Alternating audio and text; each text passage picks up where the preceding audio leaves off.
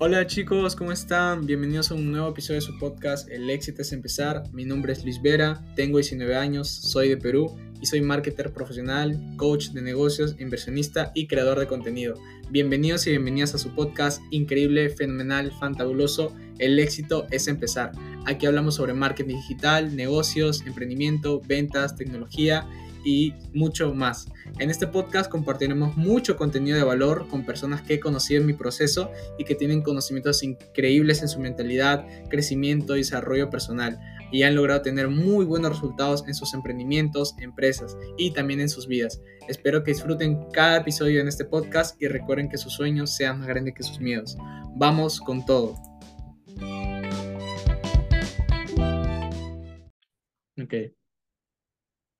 Hola chicos, ¿cómo están? Bienvenidos a un nuevo episodio de su podcast El éxito es empezar. En este episodio tenemos a un gran invitado y a una persona que admiro muchísimo, que se llama Genaro Vázquez, que es la persona que es un gran actor de doblaje y un gran actor también que le da la voz a diferentes personajes que muchos de nosotros nos identificamos porque hemos crecido con ellos y muchos de ellos también los hemos escuchado a través de las pantallas, en los cines, en las series de televisión y muchísimo más en las plataformas digitales que también hay hoy en día y estoy muy feliz de presentar a esta increíble persona que le da vida a muchísimos personajes, como lo es el Android 17, eh, que es de Dragon Ball Z, también eh, Rafiki, que es del Rey León, y muchísimos más personajes que de verdad encantadísimo de poder conocerlo aquí a Genaro Vázquez. Bienvenido. Muy amable Luis, muchísimas gracias y saludos a todos los que nos estén viendo. En efecto, aquí Genaro Vázquez saludándolos desde Toronto, Canadá. Eh, todavía hace frío por acá, pero muy contento de estar aquí eh, y contigo, con Perú, que quiero, quiero tanto a, Perú, eh, tan lindo. He tenido la oportunidad de estar allí en la selva, en la montaña, en Machu Picchu, en Cusco, conocer un poco de su historia, en Lima, trabajar incluso para compañías de doblaje allá. Así es que encantado, encantado de compartir aquí un rato con contigo, con, con toda tu audiencia y traerles un poquito de recuerdos de su infancia con el Android 17 y el viejo sabroso. no, no, de verdad, muchísimas gracias, eh, maestro Genaro. Yo lo admiro muchísimo, se lo dije ahí en, en, Instagram, se lo digo ahora. Eh, el trabajo que hacen, de verdad, vale muchísimo eh, porque literalmente es, algo, es un trabajo que no muchas personas, a veces yo, en, lo que yo, mi tiempo de vida, que actualmente tengo 20 años, eh, yo cuando era pequeño, bueno, sí, me gustaba ver las series de televisión y escuchaba las series animadas, Dragon Ball y todas estas series que de infancia, que decía, wow, eh, esto yo no sabía que habían personas detrás que le daban las voces a estos personajes. Y, es algo que me literal me voló la cabeza y me hizo meterme más a este mundo y conocer a, a los artistas, a las personas que se dedican a esto, de verdad. Coméntenos un poquito cómo fue que inició este mundo o cómo fue su historia en lo que usted pues eh, se adentró a este mundo del doblaje o cómo fue que empezó. Bueno, yo empecé en el doblaje por casualidad y por necesidad y por hambre, así lo, lo defino yo, porque yo estudié actuación estudié eh, la, carrera de actor y luego eh, mis papás me apoyaron y me dijeron, si te vas a dedicar a esto es en serio, entonces entré a la universidad a estudiar la licenciatura en literatura dramática y teatro, donde ves todos los aspectos de lo que es la literatura dramática, incluyendo la actuación, dirección, escenografía, vestuario, historia del arte, historia del teatro, historia del teatro francés, del teatro inglés, del teatro mexicano, etcétera, etcétera, español, español este, eh, avanzado para conocer también el idioma, en fin. Entonces, empezando yo a estudiar la carrera, obviamente te vas conectando los mismos estudiantes que están allí, algunos ya con experiencia, te van invitando a proyectos y empecé a tocar las puertas en, televisión.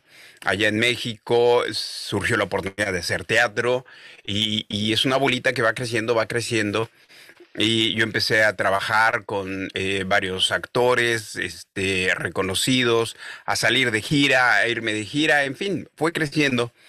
Pero no deja de ser, incluso hasta la fecha, es un trabajo de freelance que le llamamos, ¿no?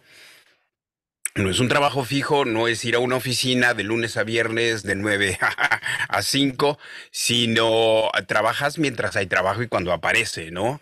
Entonces de repente se ligan muchas cosas y tienes tu programa de radio y tienes tu obra de teatro y te sale un programa de televisión y por el otro lado estás haciendo producción, en fin, se va ligando todo, pero así como llega mucho y todo llega al mismo tiempo, todo se va a veces al mismo tiempo. Se acaba la obra de teatro, se acaba la radio, se acaba la televisión y no hay trabajo. Y entonces, en una de esas bajas de trabajo, yo tuve que regresar a vivir a casa de mis papás porque no podía económicamente.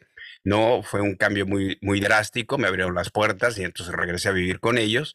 Y fue la gran fortuna de que vivían, yo sin saberlo, a dos calles de unas empresas de doblaje entonces yo en el ir y venir a hacer las compras para la comida, me empecé a encontrar a amigos, ¿no? Porque yo ya tenía varios años haciendo teatro y, conociendo gente y este y ellos me invitaron. Ya no recuerdo exactamente quién, pero me dijeron, "Oye, pues por, si no estás haciendo nada, ¿por qué no vienes aquí a las compañías de doblaje que están aquí en la esquina y este y te presentamos, ¿no?"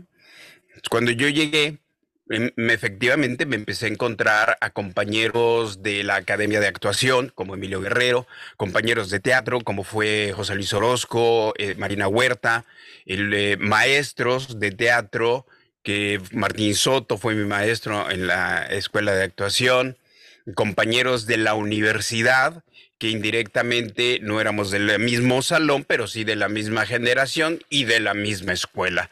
Entonces era un, ambiente un, tanto conocido para, para mí, y así fue como, como inicié desde cero a llegar y sentarme a ver cómo se hacía el doblaje, porque aunque lo estudiábamos como una materia, pues estudiábamos una materia de radio, una materia de televisión, una materia de escenografía, pero no es como dedicarte de pronto a eso ya en carne viva. Entonces era sentarse horas, saber cómo se hacía. Y te digo, por fortuna tenía amigos. Martín Soto, por ejemplo, me decía, ven, siéntate aquí al lado del atril, callado, y ponte el audífono y ve cómo se hace. Y sí, yo ahí estaba horas sentado viendo cómo marcaban el guion, cómo actuaban y, escuchando porque te ponen el audífono, te ponen el original para acostumbrarte a escuchar, que es como una abejita que tienes ahí metido en el oído. Y así fue. Así fue como arranqué, de repente te dan una oportunidad de decir una frase, funcionas, te recomiendan con otro director dos frases y pum, pum, pum, pum, pum, pum, pum. Eso fue creciendo, estamos hablando del año de 1985. Wow, no, verdad que increíble. Y, y, bueno, sí, a veces, como bien lo decía usted, hay veces en que uno, eh, ¿cómo decirlo? Que a veces uno piensa que cuando sale de la carrera ya de frente va a dar ese salto, pero hay veces en que tienes que tocar puertas, tienes que empezar desde cero, y, es así. Sí, es como, como cualquier carrera, ¿no? Eh, de repente a los chicos que quieren estudiar, por ejemplo, arte, ¿no? Desde música o doblaje o actuación, no, estudia algo este, que te dé dinero, ¿no? Haz algo este, de provecho, ¿no? Pero nadie te asegura que estudiando medicina, terminando la carrera, vayas a entrar a trabajar y que te vayas a hacer millonario, ni por ser arquitecto, ni por ser dentista, ni por ser médico. Eh, eso depende de uno y de las ganas que le eche uno a lo que verdaderamente ama, ¿no? Entonces, pues mira, después de 40 años de carrera, yo a los chicos les digo, sí se puede. Pero es como el médico, ¿no? Es ya acabé la carrera, llámenme y yo ya cobro millones por una cirugía. No, o sea, tú empiezas de asistente, vas a un hospital, creas un currículum y vas creciendo. Aquí es lo mismo, aquí es lo mismo, pero sí se puede, sí se puede vivir, pero hay que estar activos, ¿no? Eh, de repente ven el éxito como algo instantáneo, porque apenas hace un año la gente conoció, la gente joven, Dragon Ball, y de repente, ah, Genaro Vázquez, wow, wow, todo esto les sucedió en un año, pero hay 30 años atrás para que sucediera esto, ¿no? Entonces, a mí me ha tocado estar en escenografía, en vestuario, atrás de cámaras, como asistente de dirección, de producción, como coach vocal, eh, haciendo radio, televisión, cine, todo, todo, todo suma como parte de una, una carrera Pues porque me gusta vivir bien, ¿no? Entonces, me gusta viajar y todo, y eso cuesta, ¿no? Entonces no va a salir nada más de hacer una obra de teatro, ¿no? Entonces necesitas el apoyo y, y, sale el doblaje por aquí y sale el radio por acá y sale la televisión y ayudas en producción y haces comerciales y, y todo va sumando para hacer un todo. ¿no? Totalmente, ¿verdad? Y, y, es algo increíble porque a veces uno piensa que solamente estudiando actuación, pues solamente se dedique para la pantalla, pero no, también hay como otros, otros rumbos que también puede, puede escoger. Totalmente, fíjate, es una gama muy grande y em, a lo mejor uno quiere dedicarse a doblaje, ¿no? Ah, es que el doblaje a mí me gusta y quieres doblaje, doblaje. Y de repente te llaman para hacer una película y funcionas. No, pero yo quiero doblaje, ¿no? Y te llaman para hacer otra película. Y yo les digo, hay que hacerle caso a la vida, ¿no? De repente, si estás funcionando en el cine, pues ve al cine, ¿no? Y luego regresas al doblaje. A lo mejor por allá es por el llamado de la vida, ¿no? O es teatro, o es radio, o resulta que eres un director de producción o un director de escena magnífico, qué sé yo, hay que hacerle un poquito caso a la vida por donde te va llevando. Fue lo que yo hice, ¿no? En esta baja de trabajo se presentó el doblaje, 15 años estuve metido allí, lo cual a mí me brindó una estabilidad económica que todo artista busca, y ya con una estabilidad económica, ya si te sale una obra de teatro, ya te vuelves selectivo. A ver, déjame verla, quiénes son los actores, cuándo se ensaya, cómo se va a hacer. Bueno, acepto, ¿no? Ya te puedes dar el lujo de decir no a algunos proyectos, de que te ofrecen, ay, pues vamos a hacer este, eres policía 5, ¿no? En una telenovela, no, no, gracias, no, este, yo quiero algo más consistente. Entonces puedes esperar porque ya comes tres veces al día Em, entonces hay que estar atentos, ¿no? A cómo te va poniendo la vida esas jugadas. Y bueno, sí, si uno quiere dedicarse a algo específicamente, pues luchar, luchar, luchar por ello. Em, pero atentos, atentos a lo que pueda surgir en la vida. Claro que sí. Y no, de verdad, usted es un ejemplo de, eso, de perseverancia, de luchar. Y no, como le decía antes, lo, lo admiro por eso. Y y también a las personas que se dedican a esto hoy en día. Eh, es algo que también eh, de chiquito, me, por así decirlo, ¿no? Eh, viéndolo todo así cuando estaba empezando yo en el mundo de la actuación, porque yo también actué en algunas obras de teatro cuando era pequeño, pero hoy en día no es como que me dedica tanto a eso, ¿no? Hoy en día actualmente soy marketer digital, también ayudo a otras personas a que puedan generar ingresos por internet a, a, través de las redes sociales también. no, no como tipo influencer, sino comercializando productos, eh, apoyando a las personas con sus necesidades, que puedan avanzar. Entonces, de esa manera. Pero también como que me, me es un sueño para mí también poder cumplir ese sueño de ser actor eh, ya de manera así como profesional y poder aprender de personas como usted y personas de las que aprendo también. Es algo de lo que estoy muy feliz y, y agradecido, de que, como bien lo decía antes, que hay que también hacerle caso a la vida de que se, cuando se presentan esas oportunidades. Y en el, en el caso suyo, ¿cómo fue esa oportunidad que se presentó? Lo había comentado primero, pero eh, ¿cómo fue así como que se... Eh, Muy bien. Se había cortado ahí un ratito, pero bueno, eh, igual le había comentado de que le, le, iba a preguntar cómo fue ese, ese chispa, por así decirlo, de que, o sea, ¿en qué momento a usted le, ya le estaba gustando lo que hacía o ese, ese primer clip, por así decirlo? Bueno, lo que pasa es que yo andaba medio perdidón estudiando eh, en la secundaria y la preparatoria. Eh, con perdidón me refiero a que yo no sabía lo que quería hacer. Yo estaba estudiando porque pues, tienes que estudiar secundaria, preparatoria y vas en la vida. A los 15 años no tienes idea de tu vida, de qué va a ser. Pero en México, al, llegar al último año de la preparatoria, del, bachiller, para pasar a la universidad, uno tiene que escoger la rama eh, más cercana a lo que posiblemente vas a estudiar, que puede ser ciencias, puede ser arte, eh, en fin, puede, puedes escoger biología, ciencias o algo así. Y de repente cuando me preguntaron mis papás, eh, por tradición en la familia hay muchos abogados dentro de mi familia por parte de mi papá, eh, incluso con mi nombre, Genaro Vázquez, tengo dos tíos Genaros, tengo primos Genaro Vázquez, mi abuelo se llamó Genaro Vázquez, y yo dije, pues yo quiero ser abogado. Entonces mi mamá sí dijo, no, este está más perdido que cucaracha en incendio. Entonces eh, me mandaron a hacer un estudio vocacional, o sea, prácticamente me mandaron al psicólogo, ¿no? Y en el estudio vocacional apuntó todo y yo fui uno de los sorprendidos que todo indicaba que yo apuntaba hacia el arte, ¿no? Desde ser cirquero, payaso, músico, actor, todo lo que tuviera que ver, pero en el arte. Me dije, no, pues sí, ¿no? A mí me, late. Entonces, en el último año de la preparatoria, un amigo me invitó a participar en una obra de teatro donde yo fui el narrador y me gustó. Entonces mi mamá todavía, fíjate, ya en la preparatoria, a punto de entrar a la universidad, pues mi mamá me fue y me inscribió en una escuela de actuación, que fue donde yo empecé a estudiar en el, Instituto de Arte Dramático. Y, yo así con, con, miedo de qué es esto, qué va a pasar, ¿no?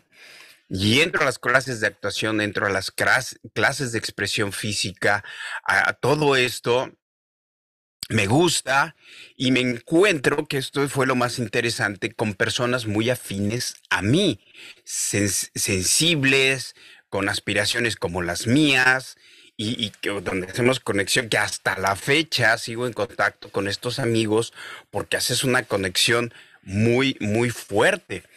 Y dije, de aquí soy. Me encantó, me gustó, entonces cuando después de un año yo tuve, ya tuve que entrar a la carrera de literatura dramática y entonces sí fue estudiar a fondo teatro griego, inicios del teatro y mucha lectura, porque pues, para conocer la literatura tienes que leer. Y, este, y luego teníamos materias, teníamos teatro inglés, teatro español, teatro mexicano, y cada maestro te decía, para el viernes quiero que me lean tal obra, ¿no? Este, Shakespeare, Ricardo III, y el de teatro español, pues yo quiero que me, lean a Calderón de la Barca, y el de teatro mexicano, pues a Hugo Argüelles, para tal, y entonces te tenías que leer tres libros, ¿no? Este, para el viernes, tres horas de teatro. Pero bueno, pues esa era, esa era la historia. Y, nada, cuando yo pisé por primera vez un escenario que fue en la preparatoria, me encantó. Dije, esto me gusta. Y de allí, ya cuando entras profesionalmente a hacer una obra de teatro, me, me encantó. Y aparte te pagan y dices, aquí tengo dinero que me gané por subir a un escenario. Es, es la fórmula genial. Se cierra la fórmula que dices, de aquí soy y de aquí no me muevo. Aunque me muevan, y, pero todo lo que tenga que ver entonces con esta profesión que me encanta, este, dije, ahí me quedo. De ahí surgió la, la, chispa, ¿no? Me gusta el contacto con el público, me gusta sentirme creativo. Y funcioné, que fue lo más bonito, ¿no? Que este, finalmente pues, tienes trabajo porque la gente te llama porque funcionas para cierto papel o para ciertas obras o para hacer radio y este, y, y yo feliz de la vida, feliz de la vida. Wow, qué, qué chévere, ¿verdad? Increíble que nos cuente todo esto porque es algo que a veces uno no, no sabe cómo inició. Les soy totalmente sincero, yo cuando terminé también la escuela, pues tenía 16 años cuando salí del colegio, no sabía lo que quería estudiar, justo había venido 2020, la pandemia, todo eso y wow, eh, estuve en distintas academias, más que nada por mis padres, me decían, estudia algo, tienes que estudiar algo y ya pues ahí estaba estudiando en las academias pero como que sentía que algo también, no sentía como que era algo que realmente quería, y no es porque no me gusta estudiar, yo he estudiado y la verdad es, es algo de lo que ni siquiera me sacado, bueno, al inicio sí, cuando están en primera y secundaria me sacaba algunas notas un poco bajas, ya después fui subiendo un poquito más, pero no era como que algo que yo realmente quería dedicarme a esto, dedicarme a esto, porque era más presión que otra cosa. Entonces, y decía, ¿cómo encuentro algo que realmente me guste? Y justo estaba entrando a esta etapa de TikTok, creo, se estaba haciendo conocida la plataforma y todo ello. Y ahí comencé, eh, bueno, yo ni siquiera sabía que existía, lo había escuchado, sí, pero no sabía para nada cómo se usaba. Mi hermanita era la persona que me dijo, tu TikTok, aquí hay videos muy buenos, eh, te vas a divertir y todo eso. Me descargué la plataforma, la aplicación, y ahí fue cuando aprendí a crear contenido, eh, videos en TikTok, editar, cómo hacer lives en vivos y todas esas cosas. Y no sabía absolutamente nada y luego fui creando contenido, fui creando una comunidad de más de diez mil, quince mil personas, poco a poco, y, y luego mis videos se Bien. iban haciendo virales, personas que me veían de todas las partes del mundo, o sea, de mi país, Perú, de países como México, eh, España, eh, Chile, Colombia, y decía, wow, cuánta gente me está viendo, y, y literalmente yo estoy acá desde mi casa, eh, y bueno, eh, aprendiendo también cómo hacer esto pero todavía no me dedicaba nada al mundo del marketing digital, o sea, nada al mundo de las plataformas que hoy en día lo hago, pero ahí fue como que ese inicio de que sí me gusta lo que estoy haciendo ahora, pero no, todavía no había como que los frutos de ese trabajo, ¿no? De los ingresos. Entonces, ahí fue cuando conocí las otras plataformas, la plataforma que hoy en día trabajo que es Hotmart y comercializo productos digitales por ahí, gano comisiones del 80%, pero al inicio yo no sabía cómo se tenía que hacer, empecé desde cero también y lo hice por mi cuenta y bueno, luego aprendí de otros mentores que ya tenían los resultados eh, y todo ello. Y eso como que me fue ayudando bastante en- económicamente, pero no solamente eso, como bien lo decía, sino ayudándome a crecer como persona, como profesional a lo que me estoy dedicando y todo ello. Y la verdad, eh, este mundo, ¿no? El digital, la era digital que estamos hoy en día, eh, me ha permitido a, a mí descubrir muchísimas cosas que antes no, no sabía y supongo que eh, a usted también le ha sorprendido muchísimo todo esto porque antes, como bien lo Ha mencionaba, sido una revolución. antes, como lo mencionaba, eh, nadie o casi nadie conocía a las personas que están detrás, ¿no? Eh, a las voces que están dándole vida a estos personajes. Y luego vino todo ese boom, ¿no? De, de los personajes, de las series, y como que ya todos querían saber quién es eh, y todo ello. Y la verdad, eh, para usted, ¿cómo es estar frente a un escenario, frente a muchas o miles de personas que lo están viendo? Pues, em, como te decía, es muy interesante, es muy bonito, sobre todo em, hablando de las convenciones, porque em, ahora vas directamente a un público enfocado en ti. Cuando estás en una obra de teatro eres un personaje y lo que llama es la obra de teatro, prácticamente, que se hace popular. Y tú como actor, pues puedes estar muy bien y ya te ven, te conocen y te aplauden. Pero en las convenciones van directamente a verte, ¿no? Porque quieren saber quién es Genaro Vázquez que le dio la voz al Android 17 y cuando te ven es así como, wow. Entonces todo esto se ha convertido en algo nuevo, porque sigue siendo más o menos nuevo para, para nosotros, es decir, no existía ni era aspiración de los actores de mi generación en los años 80, 90 de ser figuras públicas, ¿no?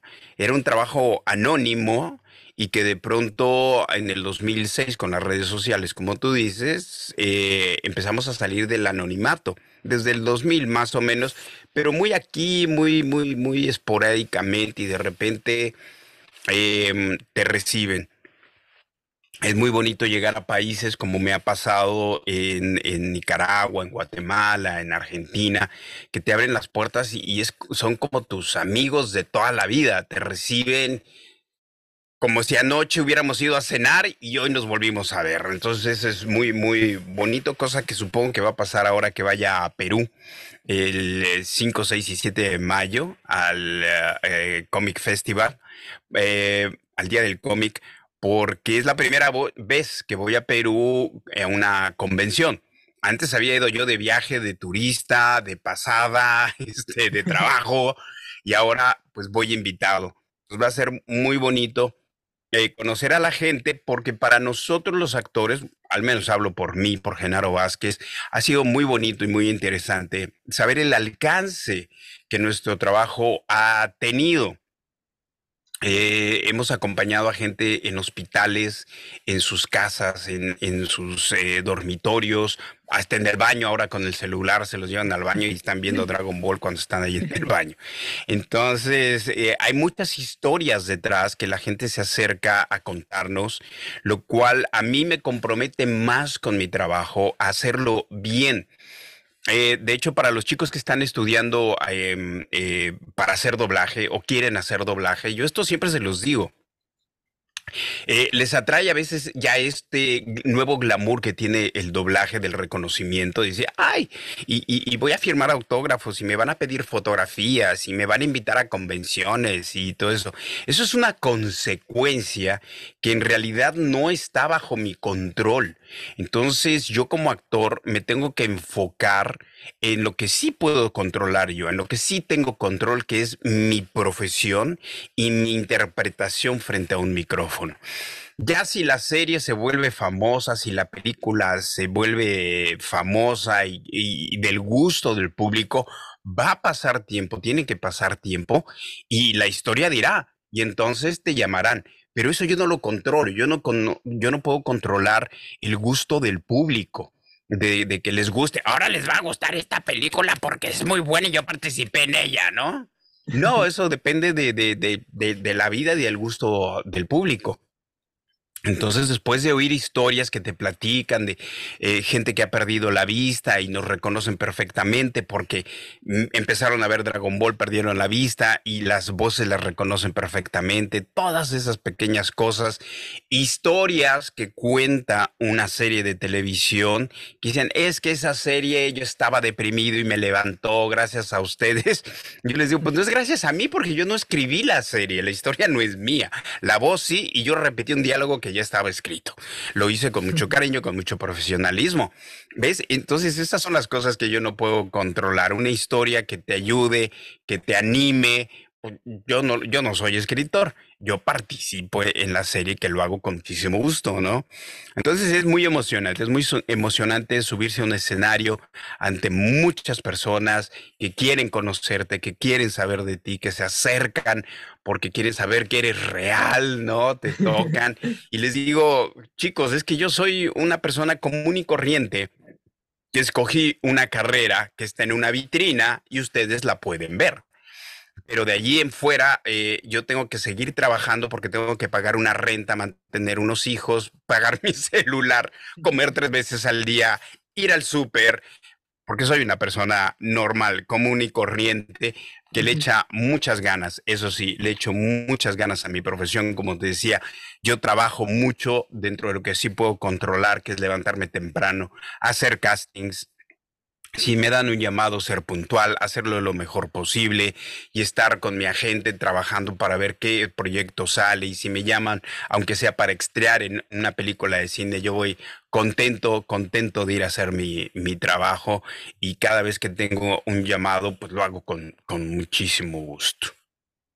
Wow, de verdad, no, es, es muy, es muy increíble que nos, que nos comente todo eso también, porque eso demuestra la humildad de la persona que es. O sea, no es como que, ah, mira, solamente voy para estos papeles grandes o "M- me voy a presentarme aquí. O sea, es, como bien lo decía, es consecuencia de, lo que, de su trabajo, de lo que hace, y es algo realmente que, que significa mucho eh, para usted y para todos nosotros que lo, que lo conocemos, que lo escuchamos, que, que de verdad es algo, es algo increíble que que nos comente todo esto de verdad.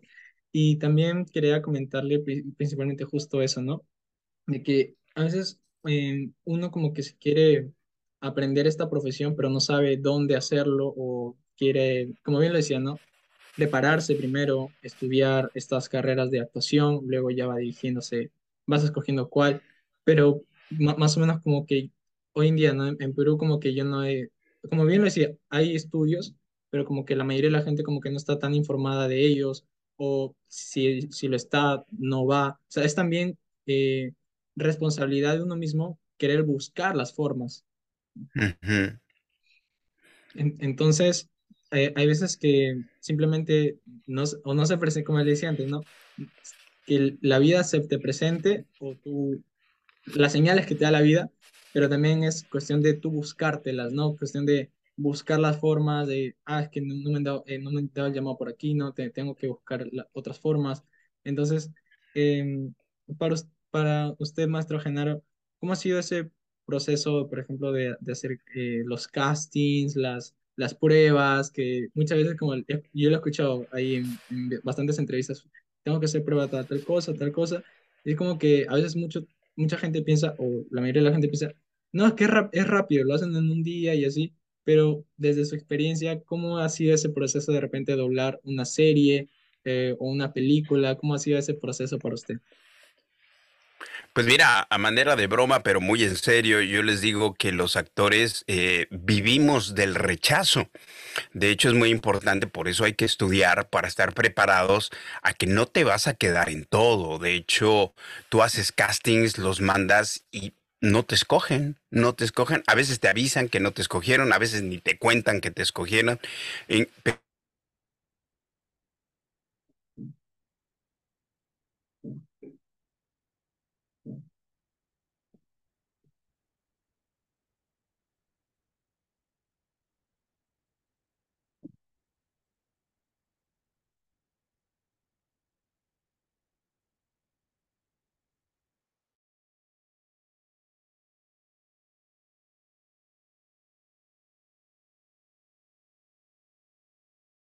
Entonces, eh, yo sé que usted ya tenía su tiquete, tenía mucha ilusión de, de poder eh, maestro. conocerlo. Un segundito. que nos acompañara. Pero bueno, nos toca seguir adelante. Eh, Chicago no, no va a ser esta vez. De, de, de, de series que me ha tocado hacer. Entonces, escucharlo, eh, estas historias que te cuentan de, mm, el, de los fans, de cómo este, han vivido esa época, es, eh, nutre mucho, ¿no? Te nutre mucho como artista, se cierra este círculo de comunicación y eh, me, me gusta, ¿no? Me gusta oírlos, de hecho yo me he hecho amigo, amigo de mucha gente de en varios países que seguimos en contacto y cuando voy nos volvemos a ver en los países, ¿no? En Guatemala, en Honduras, en, El Salvador, que acabo de estar allí, que ya vas este, repetitivamente, ¿no? Porque eh, somos amigos, nuevos amigos en, en México también. Ahora en Perú, ahora que voy a Perú, tengo una larga lista de invitaciones de vienes, nos, nos, vamos, tienes que venir al estudio, nos vamos a ir a comer, nos vamos a hacer esto y todo, de todos los, los amigos que se han, en lo que se han convertido, este, más allá de los fans o de colegas, eh, se ha creado una amistad y eso me da también muchísimo gusto, ¿no? Wow, increíble, de verdad. Y bueno, sí, e, es, es totalmente cierto. A veces uno en el camino va conociendo a personas que, como bien le decía, se convierten en fans y luego esos fans también se pueden convertir en, en amigos, en personas que ya pues, conviven con usted. Y, y, es así, de verdad, es, es increíble. Y coméntenos también eh, cómo ha sido ese proceso de, por ejemplo, de los personajes, ¿no? A, veces uno pensaría que tú sabes que, o, bueno, en mi caso yo no sé para nada ese, cómo funciona, pero ¿cómo, cómo es ese de que tú sabes qué personaje vas a ver, vas a hacer, o primero haces una prueba y luego le dicen vas a hacer tal personaje? Porque si bien, si bien la mayoría de las personas escuchamos las voces, hay voces eh, que hacen los, los actores de doblaje de personajes que en la mayoría de veces se da su misma voz y hay otras veces en que cambia un poquito la entonación o, o, o, baja un poquito el ritmo. Entonces, para usted, ¿cómo ha sido ese, ese proceso también de, de, de darle las voces a los personajes? Pues mira, hay eh, diversos tipos o diversas formas de llegar a un personaje. Eh, la mayoría de las veces un director te escoge porque ya te conoce, conoce tu timbre, conoce tu talento y entonces te llama y te dice, hazme a este personaje. Ese es el caso de Darien y Tuxedo más que Sailor Moon y de Alandro 17 y el Supremo Kaiosama. Me llamó la directora Gloria Rocha porque ya había yo trabajado mucho tiempo con ella y de repente ella dice, te va este personaje y hazlo tú. Y te asigna al personaje. De pronto hay castings, hay castings también, como es el caso del Rey León de Rafiki, eh, de Bernardo y Bianca en Cangurolandia, varios personajes. Llega un casting y al director le piden que mande cuatro ejemplos de actores que podrían hacer ese personaje. Entonces tú ves la película, te cuentan de qué se trata, ves el guion, ves la escena, se te ocurre una voz y se la pones. Y la productora decide. Decir, ah, esta es la voz que más se parece, la que más nos funciona, lo elegimos a él. Y hay otro tipo de, de clientes que te llegan y este también un poquito por selección, un poquito por casting, pero más interno, eh, tú le pones una voz al, al, personaje o se la creas dependiendo cómo es el proyecto, porque también hay proyectos que te piden que la voz sea semejante lo más posible al original y hay proyectos que son abiertos de ponlo en español y se acabó, ¿no?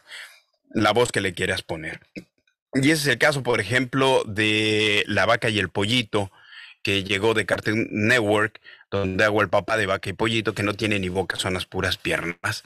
Y lo hice así todo flemático y lo hicimos este, muy divertido. Y dentro de la misma serie hay otro personaje que se llama Earl, que te habla todo así, ¡ay, vaca, pollito, qué bueno que están aquí! Entonces era muy distinto, ¿no? Entonces, eh, pero porque había que ponerle voz al personaje. Eh, y a mí se me ocurrió ponerle eh, esa voz para que se, se diferenciara del papá. Y, eh, y, así te van llegando, ¿no? Te van llegando. Hay diversas formas de que te lleguen esos, esos personajes.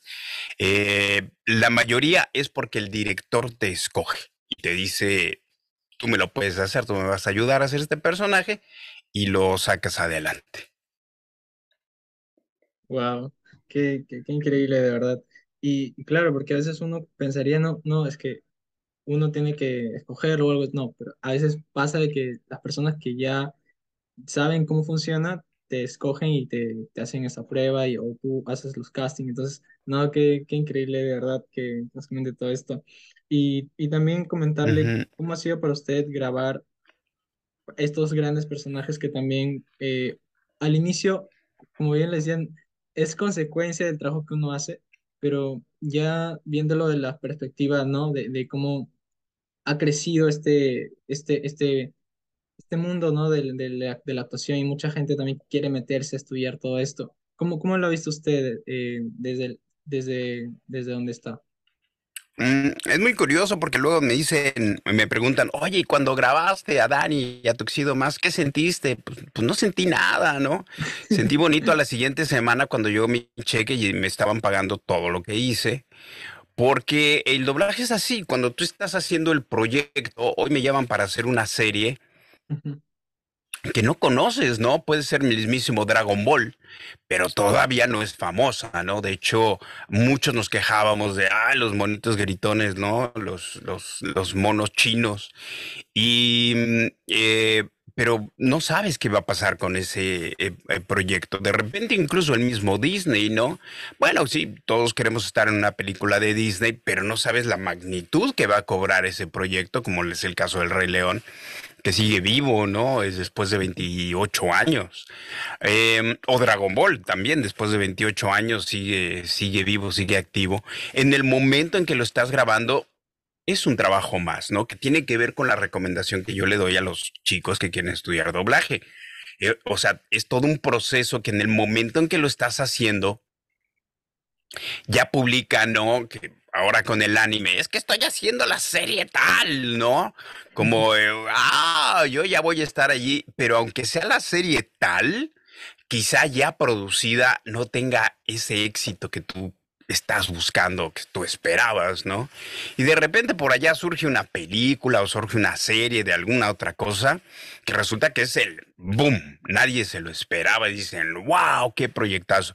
Porque yo estuve en muchos castings, hice muchos proyectos que tenías al productor respirando de aquí atrás de ti porque hay que cuidar el proyecto, es fulano de tal y, y es el lanzamiento de la productora, ¿no? Y no pasaron a pena ni gloria, no pasó nada con esos proyectos, ¿no? Y te digo, Dragon Ball cuando lo hicimos era, ah, bueno, nada más porque me pagan, ¿no? Y de repente, 28 años después, ¡pum! Vale, ¿no? Surge que se convierte en algo que es algo muy chistoso que a veces me preguntan. Por ejemplo, la serie de Sailor Moon. Eh, el doblaje es así. llegó un año, creo que 1994 más o menos, así, llegaron 60 capítulos capítulos, me los dan a mí, a Guadari, a Tuxido Más, terminamos los 60 capítulos, me los pagaron, adiós, bye. Luego pasó casi un año o más y yo ya estaba trabajando en otros proyectos, de hecho yo ya estaba de director de producción en una compañía. Cuando llega la siguiente temporada de Sailor Moon, Un año después, pues yo ya ni me acordaba que yo lo había hecho, la directora me llamó, pero como yo ya estaba en, un puesto directivo en una casa productora, competencia de donde se iba a doblar Sailor Moon, me dijo, no te van a dejar entrar a la compañía, estás en la competencia, un puesto directivo, y nos dijeron que cambiáramos la voz. Entonces en ese momento dices, ya ni me acordaba del personaje, pues que se la cambien. Yo estamos haciendo el lanzamiento de Cartoon Network, tengo mucho trabajo, gracias a Dios, ¿no? Eh, no, no, no tiene una bola mágica para decir, no, no, no, va a ver, vamos a platicarlo. Dentro de 28 años esto va a ser un hitazo, la gente eh, nos van a hacer viajar y a pedir autógrafos por esta serie. No, no tienes ni idea de lo que es. No me quieren, pues yo tampoco, que se vean al cuerno, ¿no? Yo tengo mucho trabajo y ¡boom! Vámonos, ¿no? Y, esa es la historia por la que cambiaron la, voz de, de Darin de Tuxedo más en Sailor Moon. Porque en el momento, pues no, tú no. Es un trabajo, ¿no? Es un trabajo, este, tú lo haces, te pagan bien, no te lo pagan, adiós, y hay más trabajo aquí y allá, y listo, ¿no? Eh, eh, es un trabajo es un trabajo del cual los actores comemos. Y si no me van a pagar o, voy a cobrar muy poco, significa que mis hijos ya no van a comer tres veces al día. Pues no, yo me voy a ir a otro lado donde salga el dinero que le dé de comer a mis hijos tres veces al día. Si no es aquí, es allá. Con permiso, adiós, como se llama el proyecto. Entonces, eh, pero esa es la historia, digo, así es como suceden las cosas dentro del, del doblaje y el medio artístico, ¿no? En general. Claro, de verdad, que, bueno, e, eso a veces uno no lo sabe, a veces porque simplemente no está en el medio o que simplemente no se dedica a ello, pero es, es bueno aprender también de, de lo que ha vivido y, de lo que está haciendo también. Entonces, eh, también eh, preguntarle, eh, bueno, de verdad agradecerle por, por cada cada momento de, este episodio que lo estoy disfrutando muchísimo y seguramente todas las más de 20 mil personas que escuchan este podcast lo estarán. De verdad, estoy, les estoy muy, muy agradecido con usted, de verdad, por esta oportunidad y algún consejo que le quiere dar a las personas que quieran iniciar en este mundo o que estén escuchando este podcast también. Chicos, pues yo les recomiendo, esta es una carrera de resistencia. El que se queda, el que aguanta, va a tener éxito dentro de la carrera, dependiendo lo que éxito sea para cada uno de ustedes. El éxito no significa andar por todos lados en Sudamérica firmando autógrafos. El éxito es lo que ustedes decidan que es éxito. Si con su trabajo éxito es comer tres veces al día y tener la seguridad de un techo y comida, ese es el éxito. Y sigan haciéndolo. Y hay que perseguir ese sueño. Se vale soñar, yo, una vez que empecé a estudiar actuación, soñé con dedicarme a esto y gracias a Dios llevo 40 años dedicándome a esto y, viviendo de esto. Entonces, hay mucho esfuerzo. Ahora suena bonito, como te decía anteriormente. Parece que ahora me llaman para trabajar, pero durante muchos años yo estuve tocando puertas y como dicen por allí, y si la quieres tocar la puerta y no se abre, pues construye una y ábrela, ¿no?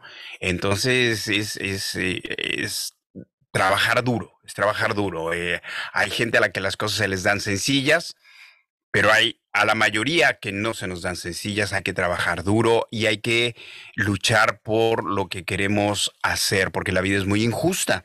Así es la vida un día puedes decir que ya llegué y que te pueden estar pidiendo autógrafos, invirtarte a convenciones, hacerte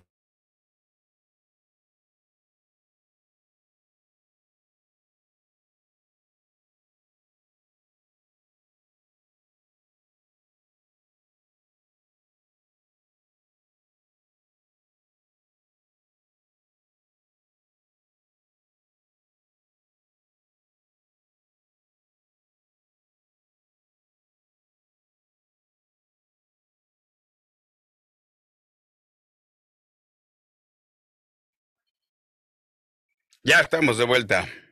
Ya volvimos. Listo. A ver, ahí lo voy a volver a. Ah, no, ahí está grabando. Se okay.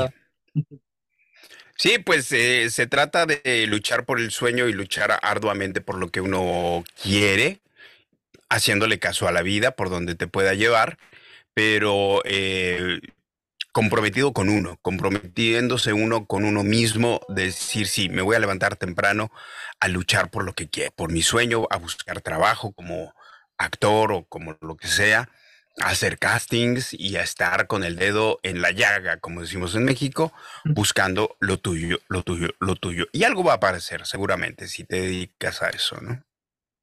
No, de verdad, muchísimas gracias, maestro Genaro, por estar aquí, por darnos ese gran consejo.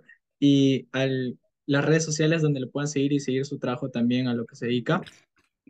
Muy bien, sí, claro, con todo gusto. En Instagram me encuentran como Genarov, con V de Vázquez, Genarov. En TikTok estoy como Genaro Actor, en Twitter también como Genaro Actor y en Facebook estoy en mi fanpage como Genaro Vázquez Actor también. Si no, ahí me googlean y me van a encontrar seguramente. Vázquez es, como lo ven aquí en mi nombre, es la primera con S, la segunda con Z. claro que sí. No, de verdad, muchísimas gracias, maestro. Y también... Con todo gusto. Nos está hablando de, que iba a venir a Perú también estas próximas, bueno, las próximas fechas que ya también eh, vienen, donde puede presentarse. ¿Dónde se va a presentar? Voy al Día del Cómic, al Festival del Día del Cómic, que es el 5, 6 y 7 de mayo, es ese fin de semana, en el Campo Marte, en la Avenida La Peruanidad, allí en Lima, ahí vamos a estar. Eh, busquen Día del Cómic Festival y ahí está toda la información. Yo también la publico en mis redes sociales. Y recuerden 5, 6 y 7 de mayo. Todavía falta casi dos meses, eh, mes y medio. Eh, pero ya está todo listo para vernos por allá. Y de verdad sería un gusto poder conocerlo en persona, sería algo increíble de verdad para, para mí también. Pues por allá nos vemos. Que nos escuchan. Claro que sí, por allí nos vamos a ver seguramente. Muchísimas gracias y de verdad eh, le agradezco y si nos puedes pedir con alguna voz que, que todos los hayan escuchado de esos personajes que ha hecho también, sería un honor. Claro que sí, Luis Vera, viejo sabroso, te saluda Android 17 con su energía ilimitada. Y yo soy el Supremo Kayosama, que también te saluda, Luis. Y yo soy Darien para todas las cabezas de Chorlito, que espero me acompañen allá en Perú. Y yo soy Tuxedo Mask, permítame presentarme porque las espero allá en el día del cómic y les daré un beso y una rosa. Y yo vengo desde la sabana, soy Rafiki del Rey León y por allá los voy a ver porque yo sé quiénes son. Allá los espero. Y muchos personajes más, su servidor Genaro Vázquez, con muchísimo cariño, por allá nos estaremos viendo. Muchísimas gracias, maestro. Un gran abrazo hasta Canadá, gracias. hasta allá y que de verdad va a ser increíble, un honor también poder conocerlo en persona si se me presenta la oportunidad y a todas las personas que también están escuchando. Muchísimas gracias, de verdad. Con todo gusto, muy amable y por allá nos estaremos viendo. Hasta la próxima. Bye.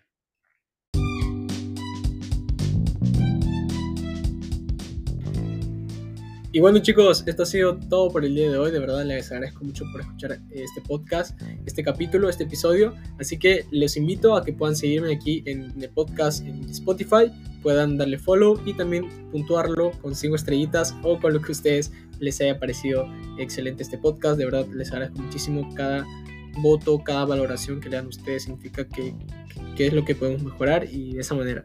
Recuerden también seguirme en Instagram como luisvera.22 en eh, TikTok como Luis Marketing, en Telegram como Luis Marketing y en YouTube como Luis Vera Marketing. Y no olviden suscribirse al canal de YouTube para activar las notificaciones y no se pierdan ni un video. Así que igual que el podcast. Cuídense mucho y nos vemos en un próximo episodio. Recuerden que sus sueños sean más grandes que sus miedos. Éxitos para todos.